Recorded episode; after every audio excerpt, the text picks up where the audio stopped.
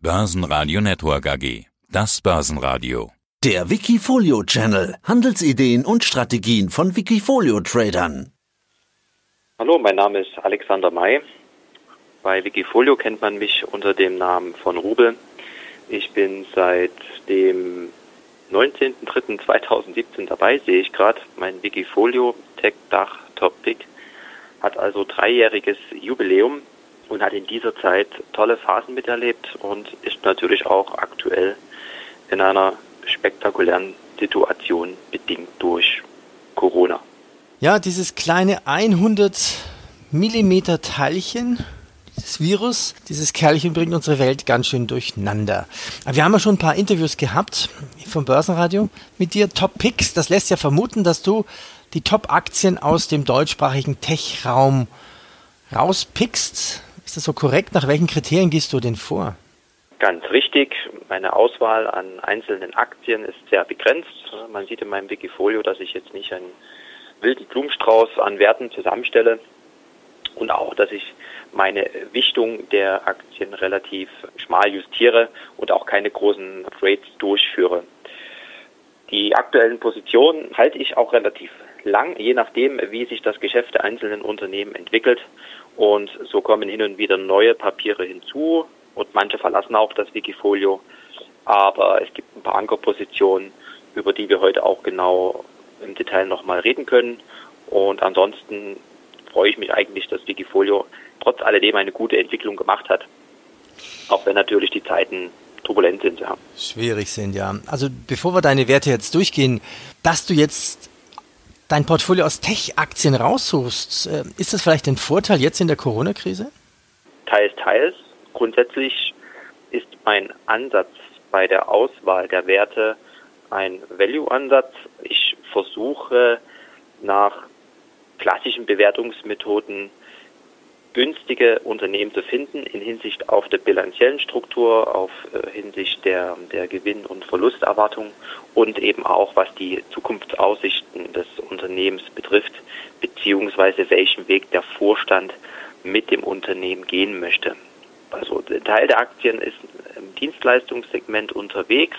Man sieht aktuell in der Situation, dass Unternehmen mit einem Dienstleistungsschwerpunkt in der Regel ja ganz gut durch die Krise kommen. Ich habe diesbezüglich auch längere Zeit das Unternehmen Bechtle beobachtet und im November mit ins Wikifolio genommen. Das hat mir jetzt ganz gut geholfen.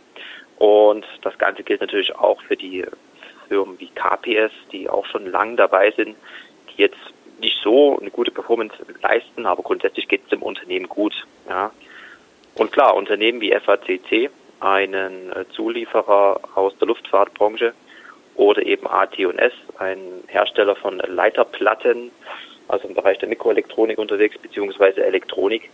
Die sind natürlich äh, fertigungsrelevant und werden aufgrund der, der fertigungsbedingten Wertschöpfungskette in den Unternehmen stark von den Virus beeinflusst. Ja. Das ja, das ist, schon also spannend. Auf der anderen Seite, du hast jetzt Bechtle erwähnt, das hilft mächtig im Depot, plus 31 Prozent momentan, AT&S plus 30 Prozent runden wir auf.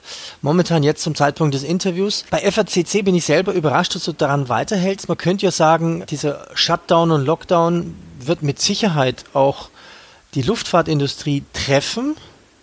Das sind ja, FACC ist ja Zulieferer bei den Wings für Airbus und auch für Boeing teilweise. Warum hältst du an FACC fest?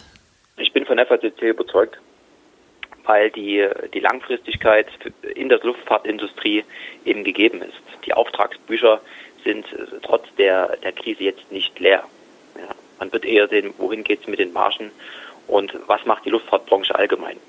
Auch wenn wir jetzt aktuell einen völligen Kollaps der, der Luftfahrt sehen, gehe ich davon aus, dass die Luftfahrt nicht kollabieren wird. Deswegen, wir werden weiterhin Innovationen in der Luftfahrtbranche sehen.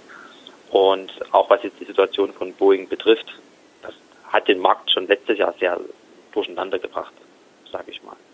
Der Corona-Effekt ist natürlich jetzt brutal, aber ich gehe davon aus, dass das Unternehmen mittel- bis langfristig hier gut durch die Krise kommen wird, im Vergleich zu anderen Marketplayern. Also wenn ich jetzt GKN anschaue, die man als Konkurrenz sehen kann, äh, halte ich FACC für robust genug. Mhm. Stellen wir, Stellen wir weiter. Die Aktie zum Beispiel ist halt auch bei 6,50. Ja. Und die, die Marktkapitalisierung im Verhältnis zum Umsatz ist eben auch bei 2. Also der Umsatz vermutlich jetzt 600, um die 600 Millionen bei einer Marktkapitalisierung von ungefähr 350 Millionen. Da sehe ich noch viel Luft nach oben und ich halte an meinen ursprünglichen Bewertungskriterien langfristig für das Unternehmen fest. Ja, stellen wir weitere Werte aus deinem Depot vor. Insgesamt sind es acht Stück. Du bist quasi voll investiert mit 96 Prozent. Warum bist du voll investiert? Hast du in der Krise nachgekauft? Ich habe in der Krise justiert. Ich habe die Position von Bechtel nochmal geprüft, bin dann aber dabei geblieben, die Richtung so zu belassen. Ich habe die Chance genutzt, um ein, eine erste Position bei der Firma AMS zu eröffnen. AMS ist ja auch ein, eine interessante Situation gerade. Der Sensorhersteller aus Österreich hat ja mit der Übernahme von Osram da einen mutigen Schritt gewagt, sage ich mal. Das macht die Aktie dahingehend interessant, dass die Bank eben aufgrund der Krise jetzt auch sehr lange auf, die, auf den äh, Anteilsscheiden des Unternehmens hockte und die nicht am Markt positionieren konnte. In den letzten Tagen hat sich das wohl aufgelöst, also die äh, Anteile sind jetzt im Markt und ich gehe davon aus, dass sich das Papier jetzt mittelfristig erholen wird und dass die Bewertung von roundabout 9,50 Euro, beziehungsweise Schweizer Franken wird es ja gehandelt, dass sich das jetzt auch äh, dann wieder auf ein Niveau erheben wird, wo man, wo man von einer ordentlichen Bewertung reden könnte. Die sehe ich schon bei 50 Prozent mehr, als was wir jetzt haben. Das Produktportfolio von Asrom und auch von AMS ist Zukunft, hat eine hohe Zukunftsaussicht für mich, insbesondere was den medizinischen Bereich angeht. Und deswegen habe ich mir jetzt mal diese Position gegönnt. Stellen wir weitere Werte aus deinem Depot vor. OHB, warum hast du die OHB und die Mühlbauer ins Depot genommen? Bei der OHB sehe ich langfristig eben viele Chancen, was jetzt den, die Raumfahrtindustrie angeht. Die Umsatzquote ist in der Regel sehr, sehr staatlich und langfristig, so dass wir da auch eine Marktkapitalisierung haben, die gegenüber dem Umsatz und der, der, der stabilen Geschäftserwartung ein gutes Zeichen darstellt für mich. Nichtsdestotrotz ist die Bewertung jetzt doch hoch, wenn man die, sie bezieht auf den, auf den, auf den Gewinn. Die Marge bei ungefähr 4,3 Prozent, die das Unternehmen hat, bei einer Eigenkapitalquote von, von 21 Prozent, zeigt ein bisschen, dass die OHB jetzt nicht der super agile Market Player ist in dem Segment. Ja. Also ich halte trotzdem an dem Unternehmen fest, weil ich aktuell keinen anderen Player sehe, der in diesem der gezielten Technologiesegment langfristig so bestehen könnte wie die Firma ORB. Mühlbauer, warum Mühlbauer im Depot? Mühlbauer hat eine interessante Produktpalette im Bereich, äh, ich sag's mal, Automatisierung und, und Support von Industriesystemen. Und die sehr enge Eigentümerstruktur sagt mir eigentlich, dass das, dass das Unternehmen auch hier langfristig gut aufgestellt ist. Ich habe jetzt aktuell die Zahlen von Mühlbauer mir noch habe ich gerade leider nicht dabei. Die Position von Mühlbauer war damals nach wie vor getrieben von der hohen Erwartung, dass wir klar im Trend von Automatisierung und Digitalisierung stehen. Ja, deine Performance liegt jetzt bei 45 Prozent seit 2017. Wie groß war denn der Corona-Einschlag in deinem Depot? Und einen Wert haben wir noch, auch noch zu besprechen, Elmos Semiconductor. Warum hast du dich für Elmos entschieden? Auch bei Elmos gab es ja viel Veränderung. Seit dieser Woche ist die Mitteilung raus, dass Elmos Kurzarbeit hat, also stark von der Corona-Krise beeinflusst und die Abhängigkeit von Elmos im Bereich der Sensorik bezüglich der Kfz-Technik macht das Unternehmen jetzt gerade ein bisschen, ein bisschen, ja, nicht gerade zum charmanten Player im Segment. Warum habe ich mich nichtsdestotrotz äh, dafür entschieden, Elmos zu halten? Auch hier sind die Zukunftsaussichten hervorragend. Die Produktpalette der Firma und die langfristige Ausrichtung halte ich für absolut zukunftsträchtig. Das aktuelle Bewertungsniveau und das, was wir im Markt haben, spielt jetzt gerade gegen mich. Nichtsdestotrotz halte ich an dem Wert fest und wichte auch den Wert dementsprechend in meinem Portfolio. Also die Wichtung ist jetzt bei unter 10 Prozent.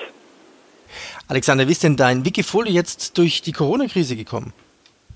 Erstaunlich gut sagen. Ähm, natürlich waren die Abschläge kurzzeitig extrem hoch. Das Wikifolio hat auch 50 Prozent vom, vom Jahreshoch verloren und ist dann relativ schnell wieder auf einen Mittelkurs von 150 Euro gestiegen. Also grundsätzlich muss man sagen, dass das äh, letzte halbe Jahr wurde verloren. mit der Performance, die man hatte.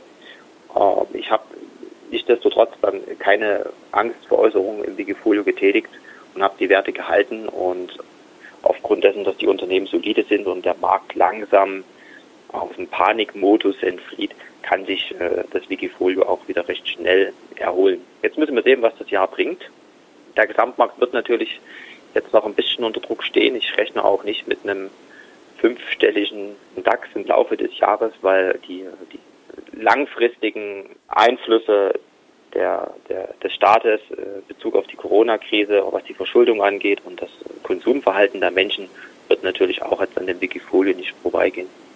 Aber das äh, Halten von starken Firmen in, ja, im Portfolio ist für mein Wikifolio, was ich auch selber halte, eben eine, eine wichtige Basis für den Erhalt des Vermögens und ja, der wichtigen Beteiligung an unserer Wirtschaft. Gerne auch noch etwas zur Firma Bechtle und AT&S. Also bei AT&S sehen wir einen Hersteller im Bereich von Leiterplatten und Elektronik. Abgesehen von der Eigenkapitalquote von 45 Prozent und dem Abschlag auf den Buchwert sehe ich das Unternehmen hervorragend positioniert, auch für die zukünftige Entwicklung. Und sowohl Marge als auch Umsatz stehen jetzt hier eigentlich einer sehr moderaten Marktkapitalisierung entgegen. Diesbezüglich habe ich auch beim Vorstand, dem Herrn Gerstenmeier, keine Bedenken, dass er das Unternehmen hier langfristig zum Erfolg führt.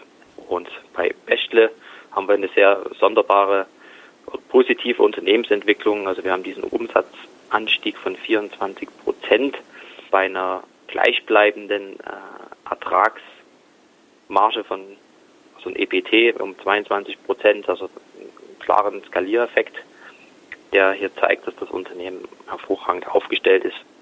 Und beim Umsatz von 5,3 Milliarden und der Marktkapitalisierung von ungefähr dem gleichen Wert haben wir hier eine absolut hervorragende Position, trotz der aktuellen schwierigen Situation für das Unternehmen Bechtle.